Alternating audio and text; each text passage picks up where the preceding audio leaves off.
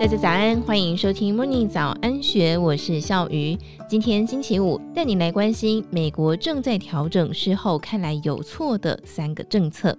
此处所谓的错误决策，是指美国决策者在金融市场和经济面临重大压力时所做的决定，而这些决策对现在和不久的将来都具有重要的影响，值得正视。个政策错误是美国联准会在二零零八年金融海啸之后，长达七年将利率维持在接近零的水准，后来又因为 COVID-19 的疫情而再延长两年。当时政策背后的逻辑是，联准会担心短期债券市场缺乏流动性，而短债流动性攸关全球经济的日常运作。但是，长期的零利率环境也造成了企业和公共债务大量累积，成为今日全球经济的主要阻力。第二个政策错误是美国总统川普所造成的。川普上任之初，经济表现相当强劲，但是却在失业率接近历史低点的时候调降企业税率。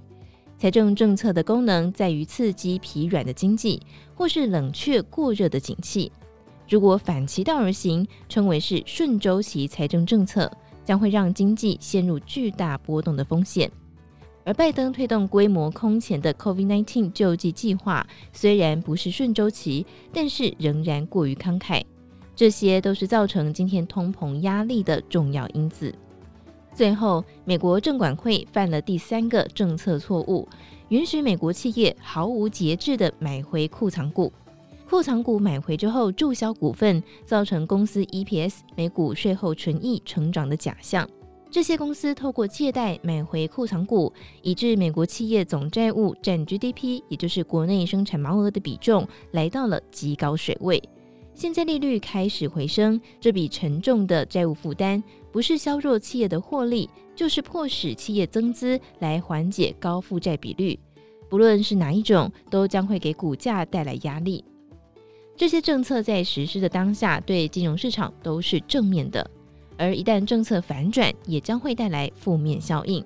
现在政策已经在逆转，联准会正在提高利率，美国今年预算可望出现盈余，而新通过的降低通膨法案将会针对所有买回的库藏股价值课税百分之一。